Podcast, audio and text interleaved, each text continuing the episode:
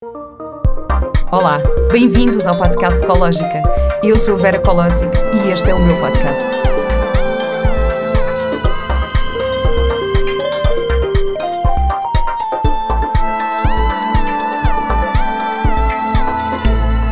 Olá e bem-vindos a mais um episódio do podcast Ecológica. Para quem ainda não sabe, eu já estou no YouTube. Uh, a Ecológica já tem um canal de YouTube, portanto já podem ver as nossas carinhas larocas enquanto estamos aqui a ter estas conversas. e, e, para além de ter o podcast neste canal, tem também os teasers de todos os cursos uh, que estão na plataforma ecológica.com e tem também lá algumas surpresas, uma entrevista especial com o Ricardo Pinhão, uma aula gratuita de yoga um, ehm, com uma saudação ao sol. Portanto, espreitem o canal de YouTube. Uh, não só para o podcast, mas também para todas estas coisas. E subscrevam, claro, subscrevam. e aproveito também para dizer para subscreverem à newsletter na plataforma ecológica.com, porque assim podem receber todas as novidades em primeira mão, uh, recebem o podcast assim que sai. Uh, recebem também as informações sobre os retiros e sobre as várias coisas que eu ando a organizar e a criar, uh, as informações sobre os cursos, os códigos promocionais e uma série de outros conteúdos. E se quiserem ver o podcast no site. Uh, por baixo estão também alguns links com, com as informações de, das coisas que falamos aqui durante estas conversas. Um, portanto, espreitem também o podcast na página se quiserem saber mais sobre os temas que falamos aqui. Portanto, subscreva a newsletter, é isto. a minha convidada de hoje é Rita Tapadinhas.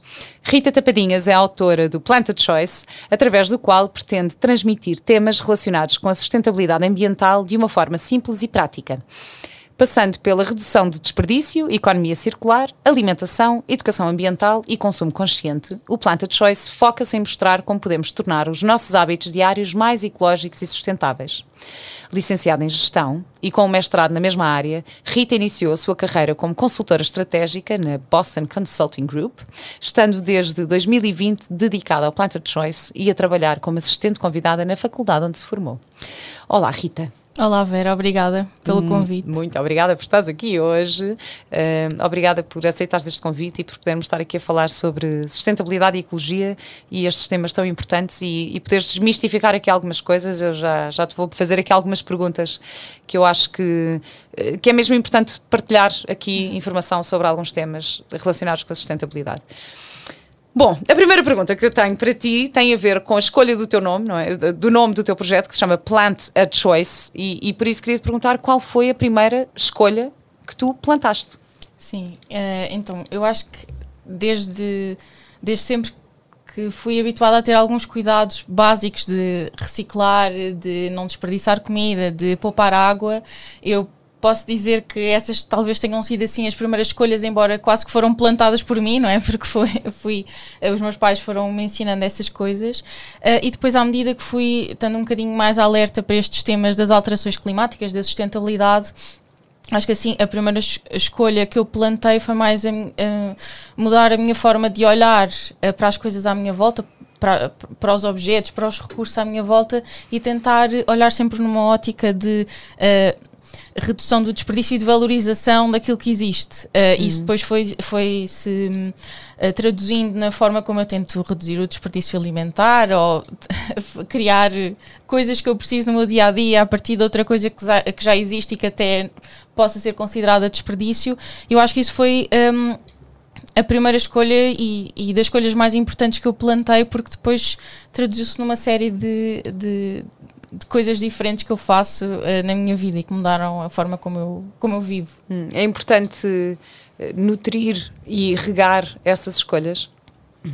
Sim, uh, é importante relembrar-nos porque é que nós estamos a fazer. Às vezes não é. Às vezes ter, ter este, este estilo de vida em que nós pomos também importância na, no, no nosso impacto ambiental às vezes não é sempre uh, confortável. E se nós formos uh, relembrando porque é que estamos a fazer isto, estamos a nutrir essas escolhas e a, e a dar-lhes uh, significado e é mais fácil de continuarmos a fazer. Claro que não é tudo difícil, Uh, e há coisas que agora para mim são muito naturais e, e que me fazem muito mais feliz até, mas é importante nós irmos relembrando porque é que estamos a fazer isto também. Ainda usas papel higiênico? Ah, isso Eu pergunto isto porque, é, pronto, a Bia Johnson, para quem, para quem não sabe, é assim a grande guru do zero desperdício, não é? do desperdício Sim. zero, E, e ela, ela fez uma vez aquele trabalho que ela no final do ano tinha tipo um frasquinho Sim. deste tamanho assim mínimo e era todo o lixo que ela tinha produzido durante um ano e assim, tipo, loucura. Ela nem papel higiênico usava, não é? Pois, sim. Portanto, tem, tem, o- tinha a torneirinha, regava, re- rega, olha cá está, rega a sua escolha, rega a sua escolha. E, portanto, limpava-se só com água e, e toda, cada membro da família tinha uma toalhinha, portanto, aquela família nem sequer papel higiênico. Sim. mas estás, estás a trabalhar tô- nesse tô- sentido. tô- tô. Sim, eu tenho o meu saquinho com os paninhos e vou tentando, mas é daquelas escolhas que eu ainda não plantei totalmente, ou que ainda não germinou eh, totalmente. Eh, porque, pronto, é daquelas coisas que são. É um hábito que nós crescemos a fazer de uma certa forma e que até há quem diga que é mais higiênico com o chuveirinho. Eh, e eu tenho o meu saquinho com os paninhos, tenho o chuveirinho e Eu por, acaso, eu, tenho, eu por acaso tenho a chuveirinho em casa desses, mas... eu comprei daqueles hum, que nós apertamos e sai, não Sim, tem sim, sim, sim, exatamente, exatamente. Exatamente, é desses. Mas pronto, Sim. agora hum, se calhar vamos aqui para outro tema, para não, entrarmos aqui, para não entrarmos logo a abrir na, na, na casa de banho e nas nossas partes íntimas. Bom, nós estávamos a falar aqui de, de- das alterações climáticas e, e acho que há pessoas que ainda não levam muito a sério esta história das alterações climáticas e que acham que é mito. Eh, podes falar aqui um bocadinho sobre isso? Sim, eu acho que nós neste momento já estamos numa fase em que já não faz sentido nenhum dizermos mito quando uh, mais de 95% dos cientistas estão de acordo que as alterações climáticas existem e têm uh, mão do ser humano. Uh, por isso, nós dizermos que não acreditamos, acho que é um bocado mais. Não, não estarmos suficientemente informados, que é ok, não é? Nós precisamos de ter acesso à informação, mas neste momento, se tivermos acesso à informação, já não faz muito sentido dizermos que não, que não acreditamos nas alterações climáticas. Ah, e nós começamos já a ver um bocado. hum, reflexos das alterações climáticas a acontecer, por exemplo, agora estas ondas de calor que nós estamos a- a- a viver e que acontece, hum, pode acontecer uma vez por ano ou duas vezes por ano de forma natural, mas esta frequência já não, já não é natural, já é um resultado disso. Ou a seca, que nós, estes períodos de seca mais prolongados, ou períodos de chuvas mais intensas que nós temos visto pela Europa acontecer e na Ásia também. Uh, isso já é um reflexo que nós, que nós conseguimos uh, ver no nosso dia a dia das alterações climáticas. E à medida que as coisas forem avançando e se nós não tomarmos ações drásticas a nível um, sistémico transversal, nós vamos começar a ver cada vez mais essas, uh, esses reflexos um, e a senti-los no nosso dia a dia. Quais são, e quais são as ações que nós podemos eh, ter para, para melhorar? Para melhorar tudo isso, para conseguirmos contribuir ou reduzir um bocadinho aqui o impacto das alterações climáticas? Sim, eu, eu acho que o nosso papel enquanto pessoas individuais divide um bocadinho em duas partes. Há a parte de nós mudarmos a nossa forma de estar, que é importante e que vai, e que vai ter impacto. Claro que é sempre um impacto mais reduzido, mas se eu escolher fechar a torneira enquanto ah, estou a lavar os dentes, é essa água que eu vou poupar que pode servir para beber amanhã ou para regar eh, eh, cultivos eh, que precisam, que é necessário existir para a nossa alimentação, que também é uma das áreas que está ameaçada pelas alterações climáticas, mesmo a nossa capacidade de produzirmos alimento eh, para todos. Um, Por acaso tenho uma pergunta para ti em relação a isso, em relação à alimentação, porque isso foi uma das, uma das, das razões que me, fez que me fez plantar a escolha de, eh, de mudar de alimentação, não é? Que entretanto, eh, primeiro deixei de comer só carne, ainda comia peixe e lácteos, depois deixei mesmo totalmente qualquer eh, produto de origem animal. Agora voltei a comer assim de vez em quando, porque as minhas motivações para esta escolha alimentar é a sustentabilidade e a saúde também. Agora, muitas vezes, imagina, eu estive a fazer um programa e que andava à volta de Portugal e quando estás em trás dos montes, ser Claro, vegan é às vezes não é muito fácil.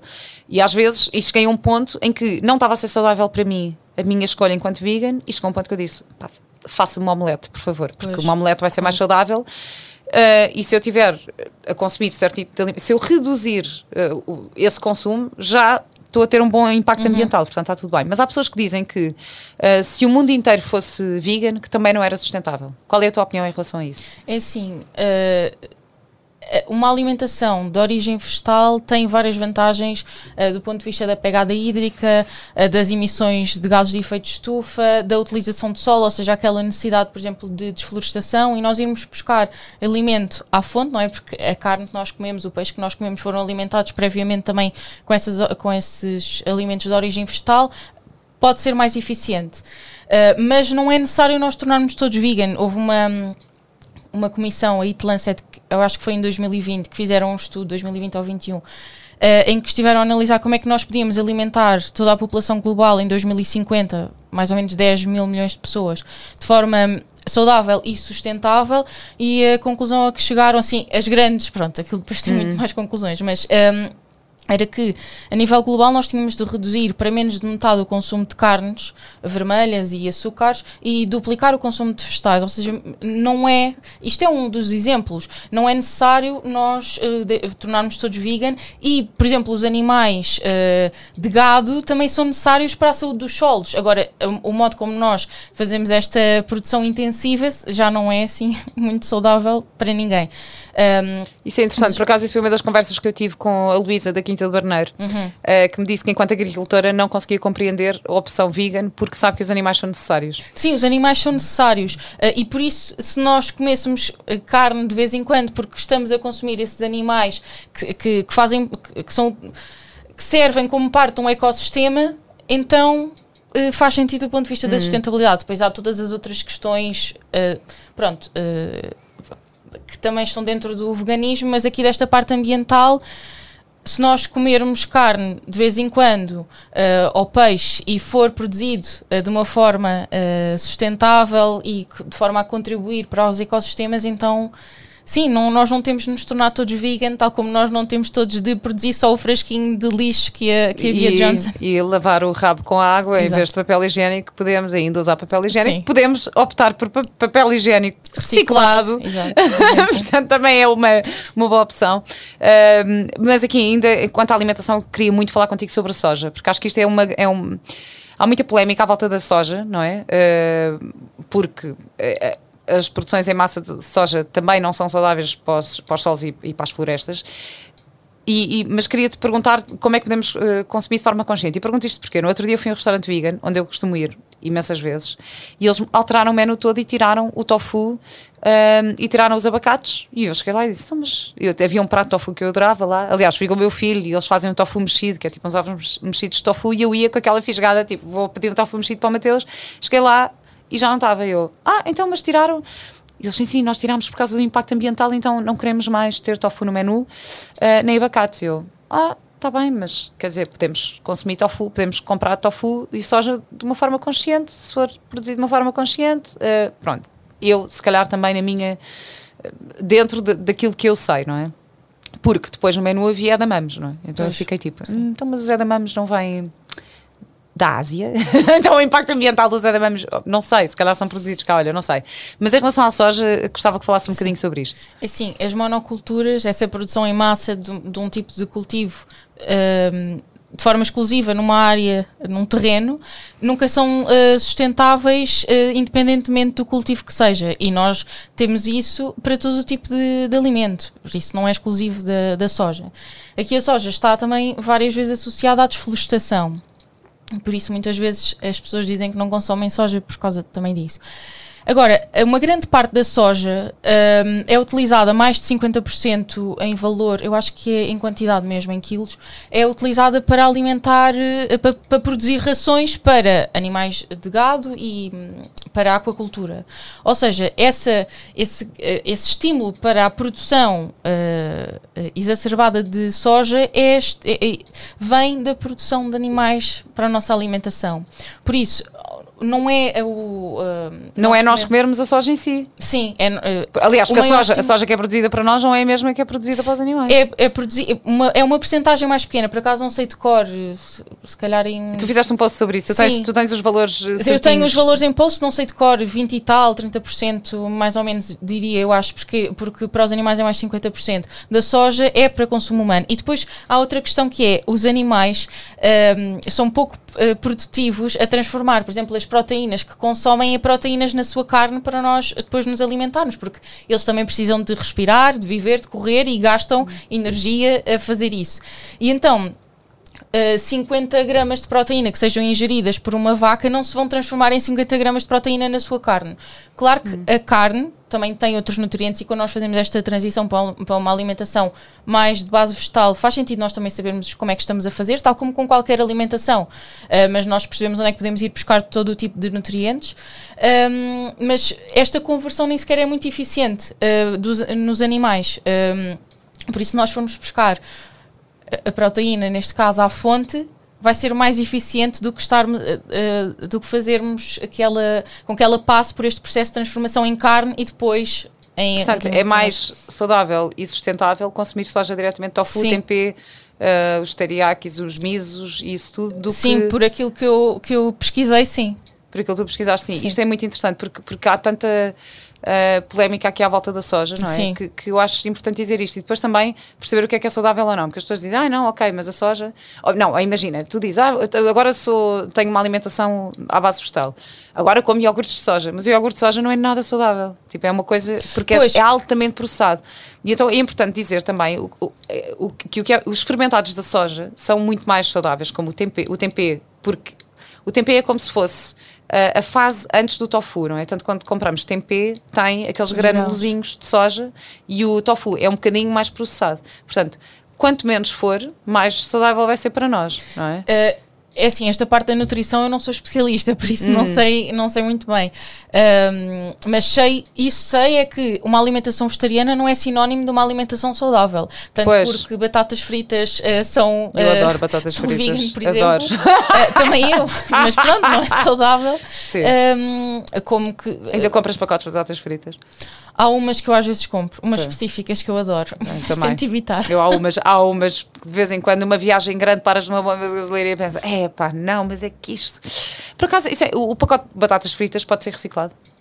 Eu acho que sim. Eu, eu uh, ponho no ecobando amarelo. Vai depender, é assim, vai, mas nós depois também conseguimos ver esses símbolos nas, nas, nas embalagens. Hum. Depende, se calhar pode haver alguma que não seja. Hum. Uh, mas podemos ver aqueles símbolos e lá nós conseguimos perceber se é no ecoponto, neste caso seria, é claro. amarelo.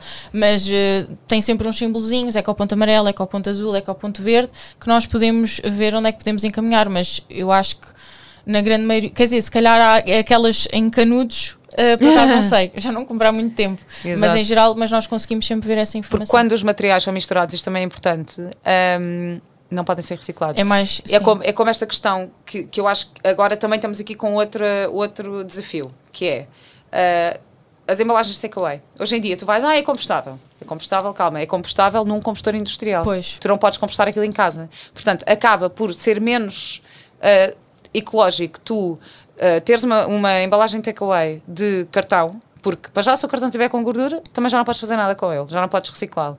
Uh, normalmente essas embalagens são misturadas, têm uma pequena película de plástico, portanto acabam por ter que ir para uh, o lixo normal. E aquelas que dizem são compostáveis, não podem ser compostadas em casa, portanto acabam também por ir para o lixo normal. Sim, nesta fase do descarte não, não, não é mais sustentável. E, por exemplo, uma, uma caixa de plástico nós podemos continuar a reutilizar Exatamente. durante mais tempo e depois Exatamente. reciclar. Eu tenho várias caixas dessas uh, que utilizo como vasos para fazer uh, as minhas experiências de, de plantas em casa. Claro. Uh, e depois, eventualmente, posso reciclar. Por isso, nesta fase do descarte, sim, não é melhor, tal como o papel puro ou as palhinhas de papel, ou que seja, não é melhor do que o plástico. Claro. Um, melhor mesmo é não usar palhinha. Eu, por acaso, há uma coisa interessante que é, as palhinhas foram criadas, e assim, não podemos ser contra as palhinhas, porque as palhinhas foram criadas com uma função específica. Porque quando uma pessoa está no hospital, acamada, ou quando não consegue engolir, a palhinha foi usada, para, foi criada para Sim. isto, para poderes consumir e alimentar-te uh, através de uma palhinha. Está tudo certo. Portanto, uh, a questão é ser usado num contexto errado, não é? É tu estás a usar Uh, que hoje em dia agora estão a ser completamente retiradas do mercado e não sei o quê, mas também estão a ser feitas palhinhas de papel que... Sim. Que, que, em termos da produção ainda são piores. Para quê? Eu lembro-me, e, isto eu lembro-me quando o Mateus era pequenino, e às vezes há muito esta tendência de ah, as crianças vamos dar coisinho com a palhinha. Para quê? Eu ensinei o Mateus a beber de copo. Ensinei-o a beber de copo logo desde muito pequenino. Tipo, Sim eh, podia se entornar todo, podia não sei o quê, mas para quê aquela coisa dos pacotinhos com a palhinha era uma coisa que fazia imensa confusão. É tipo, não bebas da palhinha, bebes do copo. Sim, é daquelas coisas que num contexto normal são desnecessárias. Uh, eu, eu, na altura, quando comecei a preocupar-me com isto, arranjei umas palhinhas de inox porque senti que. Olha, eu também, mas uma vez, não sabes o que é que me aconteceu? Eu tenho umas palhinhas de inox. Uma vez estava a fazer uma viagem de comboio com o Mateus e levava uma sopa num termo Bem, ele veio de paninha de inox, só que Ah, queimou. queimou, estás, a- estás a ver? E eu assim, "Ah, eu não acredito que acabei de fazer isso. assim, não acredito, paninha de inox na sopa no termo. Não, tipo, não façam isto em casa, por favor. sim, sim, porque sim. isto Tem queima e pode ser, pode ser Sim, perigoso pode ser também. perigoso. Olha, estávamos a falar há bocado das alterações climáticas.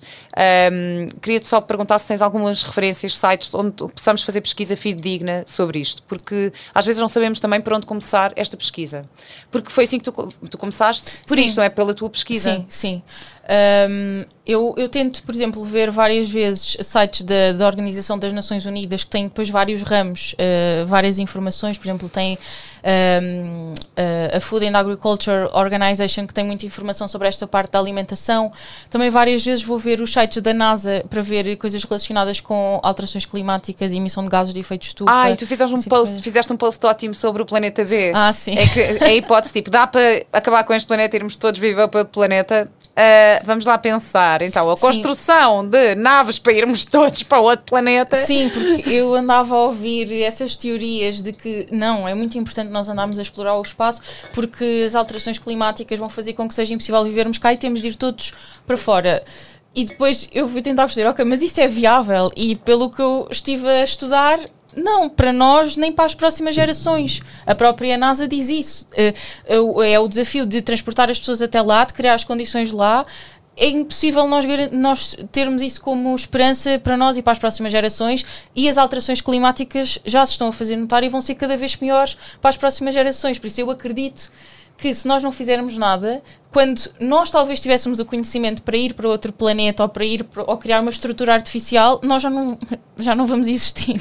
Pois. Uh, por isso eu acho que nós temos mesmo de resolver o problema aqui. E tentei, e, e sim, fiz esse post um bocado para, também para perceber e para conseguir depois falar sobre isto uh, a outras pessoas, por ter o, o- tudo estruturado para perceber e para conseguir uh, comunicar isso, porque ainda se fala nessa hipótese. Não, Portanto, não, não é viável, não há planeta B, vamos mesmo é cuidar do nosso planeta, não é? Sim. Portanto, e, e tu começaste a fazer essa pesquisa, não é? Tu lembras-te assim da primeira atitude mais eco que tiveste? Ou por onde é que as pessoas podem começar? Porque às vezes as pessoas querem começar ah, e não sabem bem qual o primeiro passo. Sim, eu acho que vai sempre depender de pessoa para pessoa, porque uma coisa que pode ser fácil para mim pode não ser assim tão fácil para alguém. Hum, mas eu diria que a redução do desperdício alimentar é das coisas mais importantes e mais fáceis e que está ao alcance da maioria das pessoas e que pode ser tão simples quanto aprendermos a aproveitar as refeições de, um- de uma refeição para a outra, aproveitar os restos de uma refeição para a outra e que, e que ainda acontece não se fazer. Isso é a coisa mais simples possível. E planear, saberes as refeições, comprar em quantidades. Sim, principalmente alimentos perecíveis, não comprar em excesso eh, ou, e, e conservá-los da melhor forma. Por exemplo, eu comecei a fazer com todos os vegetais. É assim, existe depois uma série de regras para cada tipo de vegetal e, e nós temos de decorá-las para conservar bem em casa. Eu normalmente tempo, tento sempre enrolar num pano úmido, no frigorífico ponho na gaveta de baixo, com espinafres, alfaces, couves, aromáticas, essas coisas e duram muito, muito tempo. Ah, isso é uma boa dica. Como é que é? Tu pões um pano úmido, Sim, um pano não encharcado, mas úmido e enrolo. Eh, enrolas esses, as ervinhas. Sim, e ponho na gaveta de baixo do Ah, frigorífico e é dura uma muito mais tempo. Pois mesmo. que ainda por cima vem em papel ou costumam vir em. Quer dizer, eu faço as compras no mercado biológico e levo os meus saquinhos de pano e normalmente Sim. ponho tudo. Mas isso é uma boa dica porque de facto acabo por. Pronto, acabo não desperdiçar porque as minhas californianas ficam muito contentes. Eh, as minhas minhoquinhas eh, da compostagem ficam muito, muito contentes com isso. Ahm, mas sim, mas isso é uma ótima dica mesmo. Ah, é mesmo, mesmo boa dica. Por acaso, eu- quando eu entrevistei a Eunice Maia da Maria Granel ah, e, e estávamos a falar sobre essa. Imagina, vais a um restaurante, sobra comida e tu pedes uma embalagem para levar para casa e dão-te uma embalagem que, olha, por exemplo, estas supostamente compostáveis, mas que são que depois a nível de descarte vai ser péssimo. Sim. E tu pensas, ah, não, eu não quero levar uma embalagem. E, e ela disse uma coisa muito interessante, que é qual é a prioridade? A prioridade é a desperdício alimentar. Então, se calhar vais ter que fazer uma Sim, escolha. sim. Se calhar mais vale ah, ficares com algo que não vais conseguir descartar de uma forma tão consciente, mas não desperdiçar o alimento. Ah, tal como esta questão de- das embalagens de takeaway, que às vezes pedir uma embalagem de plástico é mais, e- mais consciente do que uma embalagem de cartão, não é? Tipo, uma Sim, que tu sim, possas sim. reutilizar várias vezes. Sim, sim, sim, É aquilo que estávamos a dizer. Portanto, mesmo nisto podemos fazer algumas escolhas. Claro que de vez em quando, imagina, às vezes eu peço um. ah, chego a casa, vou a uma aplicação qualquer e. e pá, não apetece cozinhar e não estou com paciência. Mas posso fazer uma escolha do que é que eu vou pedir. Tento pedir, um, ok, uma coisa saudável, ok, mas este restaurante saudável vai-me dar uma caixa que eu não sei o que fazer com ela. Ok, ah, mas tenho aqui um indiano que por acaso manda umas caixas de plástico e que eu sei que vou reutilizá-las não sei quantas vezes. E às vezes acabo por optar, ok, vou para o indiano que consigo que seja saudável, consigo essa- pedir uma um, comida boa também para mim e nutritiva e vou optar pela embalagem de plástico. Portanto, às vezes é mesmo interessante Sim, também ter. trocas que nós temos que fazer, ou às vezes um restaurante esteja um bocadinho mais perto, que também não, as motas não fazem é. aquele caminho mais longo. Há uma série de fatores que não é só as embalagens e nós Isso é eh, interessante também pensar na distância do restaurante. Pois é. Isso é muito Sim, há muita coisa. Nós, e eu acho que é uma coisa muito fácil de comunicar, o zero desperdício, e, e muito importante comunicar. Um, e nós depois vivemos um bocado à volta disso, mas há uma série de outros fatores importantes que nós devemos ter em conta. Esta parte da alimentação, uh, a parte das emissões na produção, as, as certificações, ou às vezes, por exemplo, vamos ao supermercado e há, uh, isto já me aconteceu, aquela, tipo, já não sei, acho que era rúcula embalada que estava a entrar, uh, estava quase fora do prazo e que estava mais barata. E se calhar até faz sentido eu trazer esse plástico para casa, que depois vou reciclar, e que aquele, se ninguém trouxer aquilo para casa, amanhã vai ser lixo o plástico e o, A a rúcula. É. Há aqui uma série de fatores que nós devemos ter em conta e as embalagens é uma coisa importante e que é fácil de nós espalharmos a mensagem, é visual, mas há uma série de outras coisas. É como a questão dos sacos de, de papel. Sim, sim, sim. Os sacos de papel que nós achamos, ah, não, sou super consciente, tenho um saco Não, de papel. não, não. Então, um saco de papel para. ah, ah, como é que é? Para ter o mesmo nível de, de recurso e de gastos do que um saco de plástico, teria que ser reutilizado pelo menos quatro vezes para o impacto ambiental ser ah, Sim. Sim. semelhante a um saco de plástico. Sim, o de plástico acaba por ser o melhor se for para utilizar só uma vez. E mesmo os de algodão também têm de ser utilizados eh, uma centena de vezes, e se for algodão orgânico ainda mais. P- pronto, e aqui mais uma vez, não é a questão só do lixo, é a questão da utilização que nós fazemos. No caso dos sacos de algodão, faz sentido nós termos, porque a médio prazo nós vamos compensar a utilização, mas não faz sentido eu ter eh, 27 sacos de algodão, porque aí já não vai ser sustentável. Já estou a Pois é. fazer um uso muito, muito reduzido de cada saco. Pois é, pois é. Há aqui uma é. série de coisas que nós, que nós devemos considerar. Olha, sabes que eu na brincadeira costumo usar uma expressão que é ah, isso é bioagradável ou isso é biodesagradável. Em vez de dizer em vez de biodegradável, isso é bioagradável ou é biodesagradável. Portanto, ia-te perguntar: deitar resíduos biodegradáveis no lixo é agradável ou desagradável? É desagradável.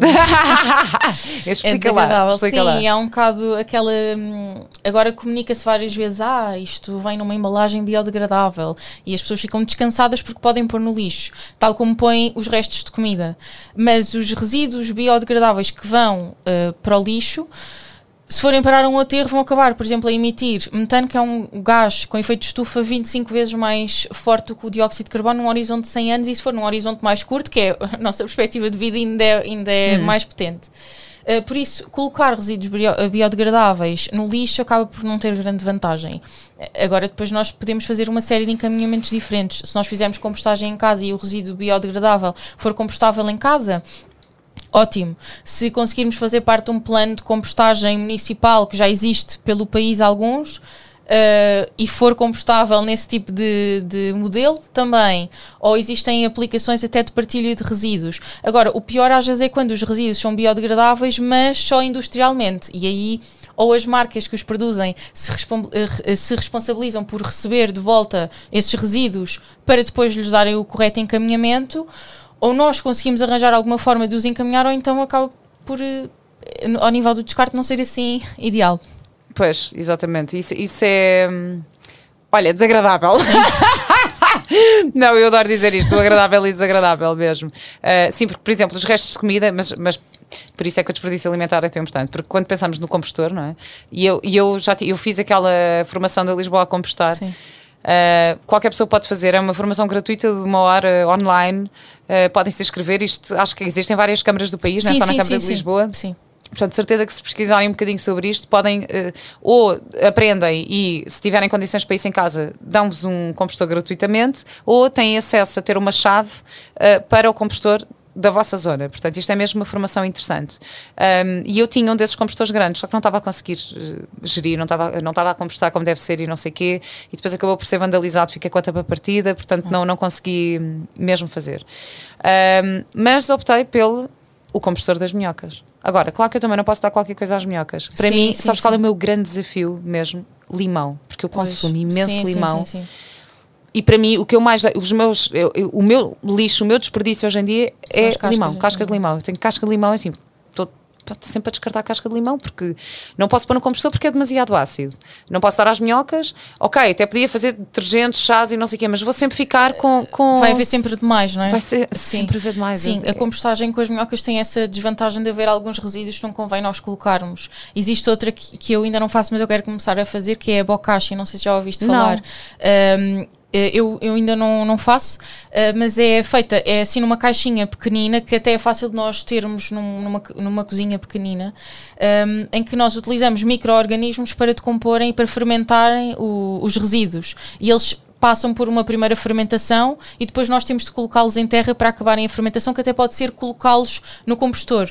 E se não estou em erro, por exemplo, neste caso do limão, nós podemos colocar no compostor bokashi, fazer aquela primeira fermentação e depois passar para as minhocas, se não estou em erro. Ah, ah, é? Sim, eu ainda não comecei a fazer, mas quero começar a Ah, fazer. isto é espetacular. Sim. Bem, estás-me a dar uma grande novidade. As minhas californianas vão ficar Vão todas adorar. contentes. nós já falámos, agora nós fizemos uma piada, já não sei se foi nesta. Isto, é assim, foi no- isto é a terceira vez que estamos a gravar. Pronto, vou confessar que isto é a terceira vez que estamos a gravar. Tivemos aqui uns erros técnicos. Pá, mas fizemos uma piada tão Eu boa. Eu vou repeti-la mesmo Ok. se for nesta.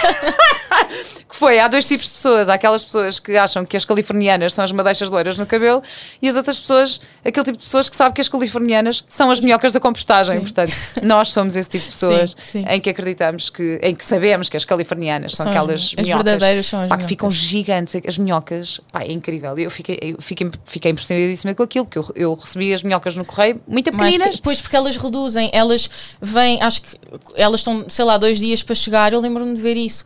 Eh, Super elas pequeninas. Reduzem muito também eh, ali naquele período de transporte. Não, e reproduzem-se que aquilo é uma Sim. loucura. Mas mesmo. elas sabem reproduzir-se até à escala em que é ideal para o espaço que têm. Ah, é? Sim. Lindo, ainda por cima as californianas Sim, são, incríveis, inteligentes. São incríveis. Quem acha que as loiras são burras, isto é mentira, porque Sim. as californianas São incríveis. Eu tenho são uma incríveis. Eu, quando comecei, tava, até estava nervosa quando abri o- o- a caixinha com as minhocas, porque metia-me impressão e agora eu tenho mesmo admiração. São seres É, é incríveis e que nos ajudam muito a, e, a lá, reduzir nós- desperdício. sim. Para mim, aquilo, e aquilo é tão rápido, tão rápido, tão rápido. E dá para fazer mesmo em apartamento. Portanto, isto é também uma solução interessante eh, para quem não tem espaço exterior. Claro que exige um bocadinho de, de mais atenção e trabalho, mas eh, se for bem feito, também não tem cheiro e pode mesmo reduzir o desperdício. Aliás, até vos vou deixar aqui embaixo um link de uma empresa espetacular, foi onde eu comprei este compostor que se chama Eco Growing, que é incrível. um, e eles fazem um trabalho. Depois é lindo que os donos são super apaixonados pela compostagem, sabes? Então tu ligas, eles esclarecem tudo. Eu lembro-me quando estava a montar o compostor, eu ligar para eles, tipo, oh, Hugo, ajuda-me, por favor, eu não sei o que fazer. Tipo, em chamada de vídeo, ele, não, não, agora faz assim, assado. Pá, muito, muito fixe, portanto aconselho. Um, Rita, muito obrigada. Eu tinha aqui, pronto, algumas dicas e conselhos que podias dar às pessoas que querem começar a ser mais sustentáveis, mas não sabem bem como. Mas eu acho que um bom conselho que posso dar é começar a seguir a tua página. Sim. A Planta Choice, que eu acho que, que tens, tens várias. Aliás, hoje em dia também já há imensa informação. Portanto, onde é que te podemos encontrar? Sim, eh, no Instagram é em plant.a.choice ou então procurando pelo meu nome, que é Rita Tapadinhas, também é um nome um bocadinho. Rita Tapadinhas. Tapadinhas. Uh, podem me encontrar pelo Instagram. Também criei um canal do YouTube mesmo recentemente. Uh, ainda Ah, só tenho lá sério? dois vídeos. Se calhar quando, quando este episódio sair já tenho mais alguns. Um, Ai, que bom, também- espetacular. sim, também é com os mesmos nomes. Depois tenho o meu site, uh, onde tenho assim uma. Tenho tudo, os conteúdos todos organizados, que é mais fácil de circular entre tudo. E, e pronto, e é por aí. E o site também é plantachoice.com. É plantachoice.com. Exatamente. E tu tens também receitas, que é espetacular. Sim, tenho no site tenho uma secção de receitas, todas em que o objetivo é aproveitar algum desperdício, uma parte de alimento que normalmente não é eh, comida, ou sobras de alguma coisa, sobras de arroz, sobras de massa, eh, cascas de abóbora, sementes de abóbora, coisas assim. Tenho outra secção que estou a começar também agora, que é de projetos de As sementes não podem ir para o compostor. É assim. Eu- Ai, vamos lá ver. Pronto. É, é assim, é assim, vamos lá ver. As sementes não podem ir. Dizem que não podem, mas o que é, o que é que é o pior que pode acontecer? As sementes germinarem. Exatamente. Eu mando tudo. Ah, e depois, quer dizer, as da abóbora eu consumo, então não. Pois. Mas sei lá, por exemplo, maçã. ah, se germinar, nós cortamos. E este abacate, tu, tu plantaste um abacateiro que foi Ah, lindo. sim, já tens, tenho, o, tens o já vídeo tenho, do, do abacateiro que é maravilhoso. Mas eu por acaso, imagina o caroço do abacate que é gigante. Ah, sim, mas, mas dá para fazer.